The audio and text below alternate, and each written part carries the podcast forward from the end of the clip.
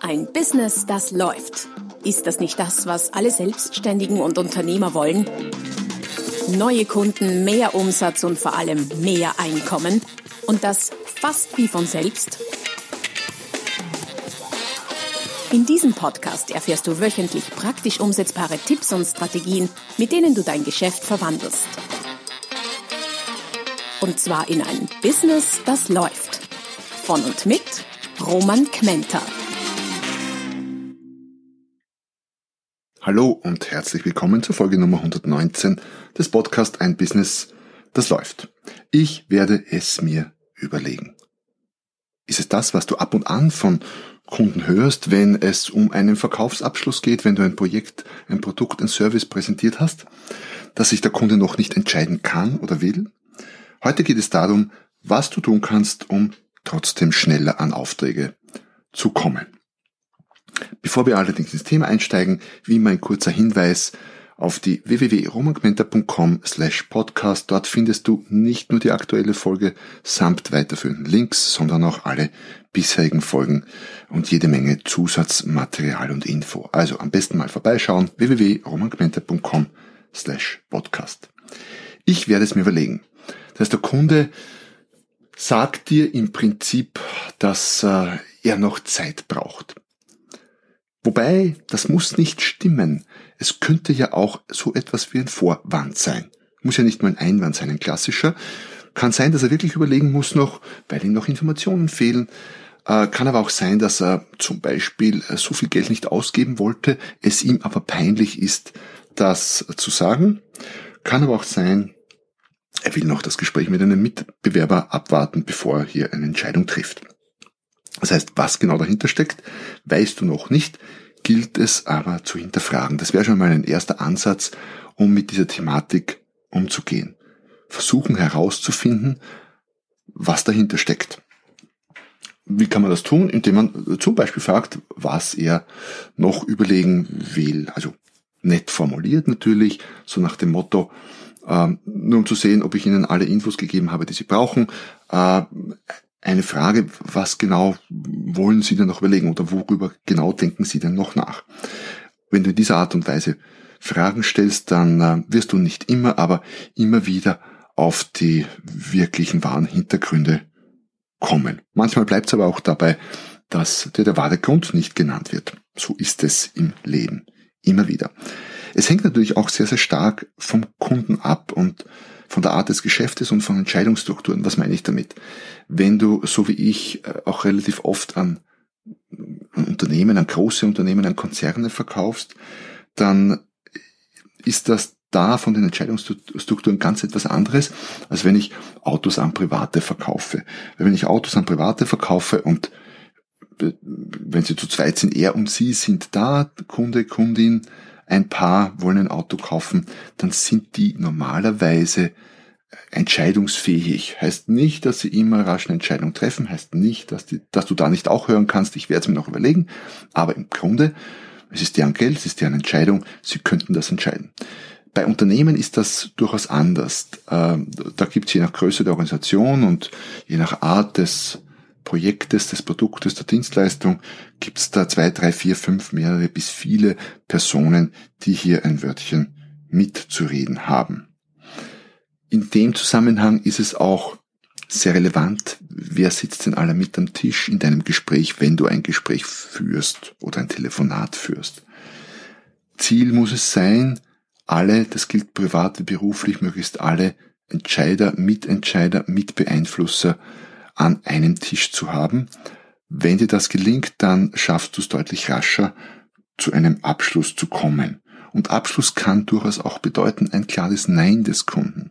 Wobei mir Nein, ein klares Nein immer noch lieber ist, als ein ewig in die Länge gezogenes, wir sind noch nicht so weit, wir werden uns das noch überlegen, was dann ja oft nicht der Wahrheit entspricht.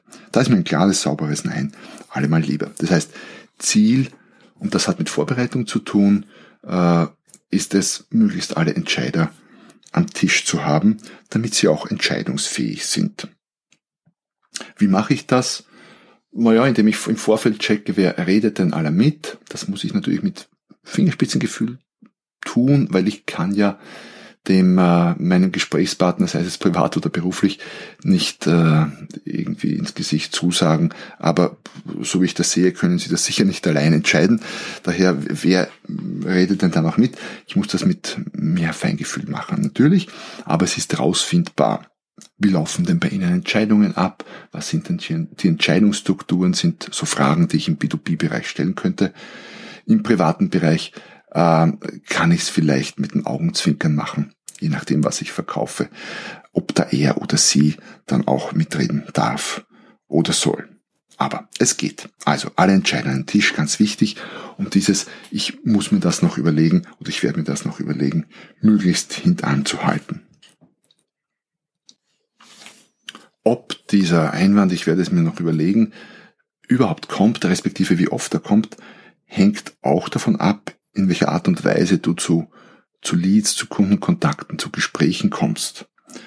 Ich selber habe früher, früher heißt bis vor fünf, sechs Jahren, sieben Jahren vielleicht, äh, sehr, sehr viel aktiv akquiriert. Also so wirklich Cold Calling gemacht, per Telefon, ganz klassisch.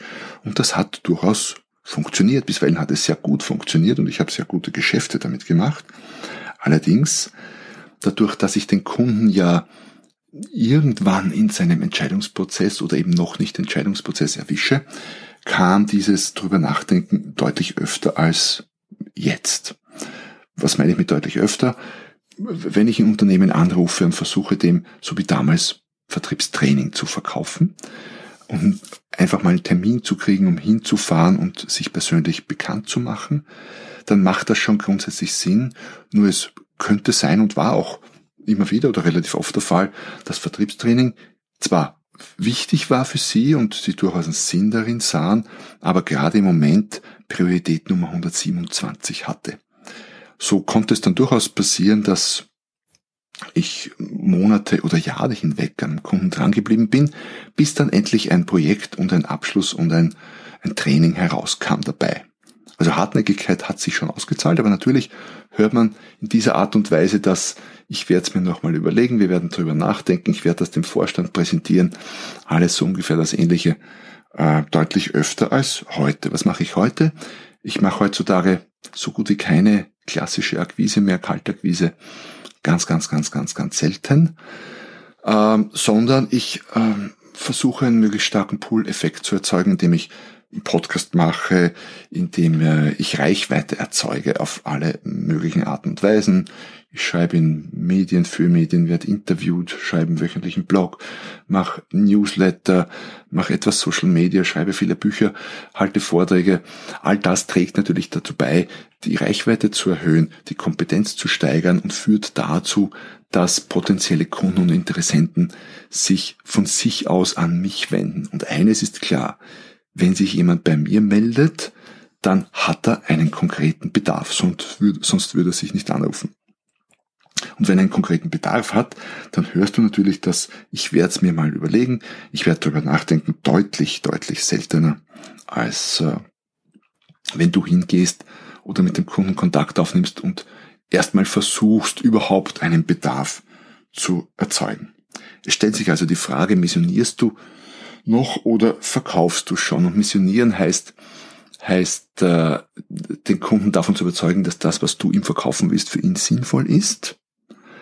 Und verkaufen heißt, der Kunde hat einen Bedarf, es geht nur um die Entscheidung, und zwar einen sehr konkreten, aktuellen, oft dringenden Bedarf, und es geht nur darum zu entscheiden, bei wem kauft er oder sie, bei dir oder bei jemandem anderen.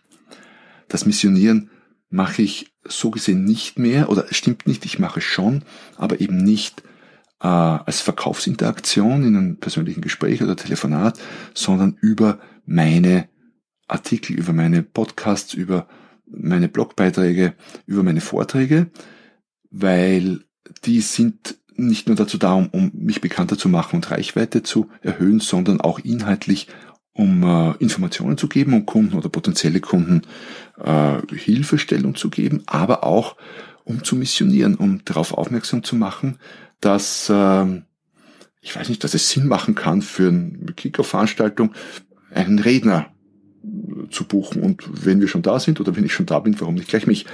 Oder dass es Sinn machen kann, äh, ein Verkaufstraining zu machen für äh, das Verkaufsteam, weil nur gut trainierte Verkäufer oder nicht nur stimmt nicht, aber gut trainierte Verkäufer einfach äh, potenziell eine deutlich bessere Performance bringen. Daher, das heißt, äh, das Missionieren lagere ich auf andere Kanäle aus und verkaufen tue ich schon und das dann auch telefonisch oder persönlich, aber eben nur dort, wo wirklich dringender Bedarf da ist. Ansonsten komme ich kaum in Kontakt mit potenziellen Kunden.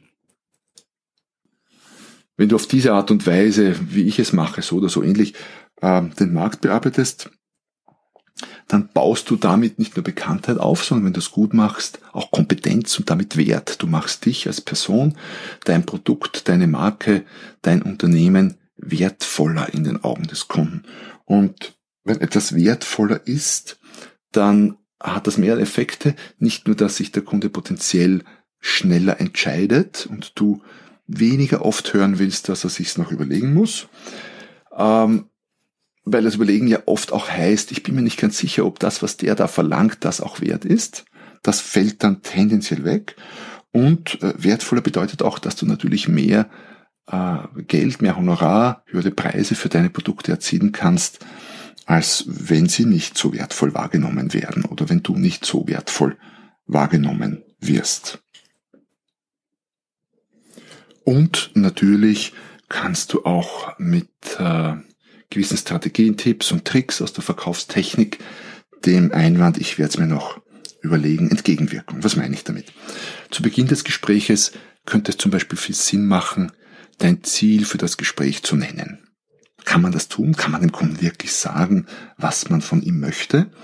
Unter uns gesagt, es ist wahrscheinlich ohnehin keine Überraschung, oder? Ich meine, was willst du? Was verkaufen? Vermute ich mal. Und der Kunde wird nicht überrascht sein, das zu hören. Das heißt, zu Beginn des Gespräches etwas zu sagen in der Art wie, ja, lieber Kunde, wir sind schon dreimal zusammengesessen. Für heute habe ich mir vorgenommen, dass äh, wir alle Punkte, die vielleicht noch offen sind, klären, um dann heute zu einer Einigung zu kommen oder heute den Vertrag unterzeichnen zu können oder wie immer du das machst. Nett, freundlich, aber bestimmt. Heißt das, dass der Kunde das machen muss? Nein, heißt es nicht. Aber er spürt einen gewissen sanften Druck. Das heißt, er weiß, ups, der will heute irgendwie was verkaufen, will abschließen und die Wahrscheinlichkeit, dass er dir diesen Wunsch erfüllt, wenn du so magst, oder dass das passiert, steigt. Ähm, verkaufen äh, im Sinne von Verkaufsgesprächsführung und so ist ja im Grunde ein Spiel mit Wahrscheinlichkeiten. Da gibt's ja genau nichts, was du tun kannst, was immer funktioniert und dir immer einen Abschluss bringt, zu einem möglichst hohen Preis. Aber es gibt viele Dinge, oft sind es Kleinigkeiten, die die Wahrscheinlichkeit erhöhen, dass genau das passiert. Und dein Ziel ganz offen zu nennen und einen Kunden zu adressieren zu Beginn des Gespräches wäre so eine Kleinigkeit, die deine Chancen deutlich erhöht. Also sag ihm, was du erreichen willst heute. Sag ihm auch durchaus, dass du etwas verkaufen willst. Äh, es ist, wie gesagt, kein Geheimnis. Ähm, bring eine gewisse Dringlichkeit rein. Das kannst du einerseits machen, indem du die Zeit verknappst. Das wird im Online-Geschäft oft gemacht. Äh, dieses Angebot läuft nur noch die nächsten zwei Stunden oder heute bis 24 Uhr. Und es ist sehr, sehr oft so, dass wirklich auf den letzten Drücker noch Produkte gekauft werden. Aber auch offline im klassischen Verkauf kann man eine gewisse Dringlichkeit reinbringen. Im Zusammenhang mit Lieferfristen wird das bei vielen meiner Kunden gemacht. Wenn Sie das bis dahin wollen, dann müssen wir heute noch die Bestellung auslösen. Solche Dinge. Ähm, was noch? Je besser du deinen Kunden kennst, und das hat zu tun mit einer unter anderem sehr, sehr guten Bedarfserhebung, einem sehr guten Zuhören, Hinhören, Recherchieren, umso leichter tust du dich rauszufinden, was ihn tatsächlich bewegt, wo der Schuh möglicherweise wirklich drückt und welche Einwände oft auch unausgesprochener Art er vielleicht noch haben mag. Je mehr du davon weißt, umso besser kannst du es äh, behandeln, entkräften, darüber sprechen, das ganze Ding auflösen. Ob das jetzt Preiseinwände sind oder andere Bedenken, ist letztlich ganz egal. Das heißt, Einwände hinterfragen, Einwände auflösen ist eine sehr gute, also Methode ist fast untertrieben, sondern eine ganz grundlegende Art und Weise, mit solchen Dingen umzugehen. Und ganz zum Schluss habe ich noch einen kleinen, sehr netten psychologischen Tipp, man könnte auch sagen Trick für dich, äh, nennt sich Etikettierungstechnik. Das heißt, du könntest, Etikettierungstechnik heißt, ich hänge jemanden ein Etikett um, quasi, ich klebe ihm ein Etikett an, ähm, wo drauf steht, was er tun soll. Das heißt, ich lobe ihn für, jem, für etwas, was er vielleicht schon ein bisschen zeigt, aber möglicherweise auch noch gar nicht so, was ich aber gern hätte, dass er zeigt. Im Sinne von schneller zu Potte kommen oder eine Entscheidung zu treffen, könnte ich zum Kunden sagen, vielleicht gleich zu Beginn des Gespräches, lieber Herr, sowieso, ich bin ja froh, wieder mal bei Ihnen zu sein. Sie glauben es nicht. Einige Gespräche schon heute geführt, wie äh, wie wenig entscheidungsfreudig viele Menschen heutzutage sind. Die brauchen ewig, um eine recht einfache Entscheidung für Produkte, wie ich sie verkaufe, zu treffen. Und da freue ich mich, bei jemandem wie Ihnen zu sein, der weiß, was er will und Entscheidungen einfach rasch und zügig und zuverlässig treffen kann. So oder so ähnlich. Jetzt stellst du den Kunden quasi auf ein Podest, ähm, von dem er sich natürlich selber runterstoßen könnte. Er könnte natürlich sagen, ja, lieber Herr, in meinem Fall, lieber Herr Gmenter, da irren Sie sich gewaltig. Ich bin auch total unentschlossen und kann mich überhaupt nicht entscheiden und muss alles fünfmal hin und her überlegen. Wird aber wahrscheinlich nicht, weil das ja ein bisschen, bisschen peinlich wäre. Das heißt, er wird das Lob wahrscheinlich annehmen und äh, ja, hat dann einen gewissen Druck, sich äh, diesem Etikett gemäß auch zu verhalten. Also Etikettierungstechnik, so ein kleiner, netter Tipp, Trick noch ganz zum Abschluss. Du siehst also, ich werde es mir überlegen, hat, ist sehr vielfältig, kann mit sehr vielen unterschiedlichen Dingen zu tun haben, kann damit zu tun haben, wie ist der Entscheidungsprozess beim Kunden, ist es überhaupt ein Einwand, steckt da was anderes dahinter, hat zu tun mit einer sauberen Bedarfserhebung, welche Entscheider sind am Tisch, sind die Entscheider am Tisch, wie kommst du über zu dem Kunden, hast du ihn aktiv akquiriert oder ist er auf dich zugekommen? Und es hängt natürlich auch davon ab, wie fit du in Sachen Verkaufstechnik bist. All das spielt zusammen. Und wenn du an all diesen Schräubchen und Schrauben, kleinere wie größere, entsprechend gut drehst und in die richtige Richtung drehst, dann möglichst vielen davon, dann wird die Wahrscheinlichkeit, dass der Kunde dir sagt, ich werde es mir überlegen, einfach im Laufe der Zeit abnehmen. Mehr dazu, wie gesagt, unter www.romangmenta.com slash podcast, weiterführendes, meistens auch Dinge zum Downloaden äh, und Links zu anderen Beiträgen, die äh, mit diesem Thema in Zusammenhang stehen. Solltest du das noch nicht gemacht haben, dann schau auf jetzt, am besten jetzt gleich, auf deiner Lieblings-Podcast-Plattform vorbei, hinterlasse mir dort eine Rezension ähm, einen kleinen Kommentar, da würde ich mich sehr, sehr darüber freuen. Und wenn du schon da bist, abonniere den Podcast, dann vergisst du oder versäumst du keine der folgenden und ich verspreche es, sehr interessanten und spannenden und praxisrelevanten Folgen meines Podcasts. Ansonsten bleibt mir nur noch über zu sagen, ich freue mich, wenn du nächstes Mal wieder dabei bist, wenn es wieder heißt, ein Business, das läuft. Noch mehr Strategien, wie du dein Business auf das nächste Level bringen kannst, findest du unter romanquenter.com. Und beim nächsten Mal hier auf diesem Kanal, wenn es wieder heißt, ein Business, das läuft.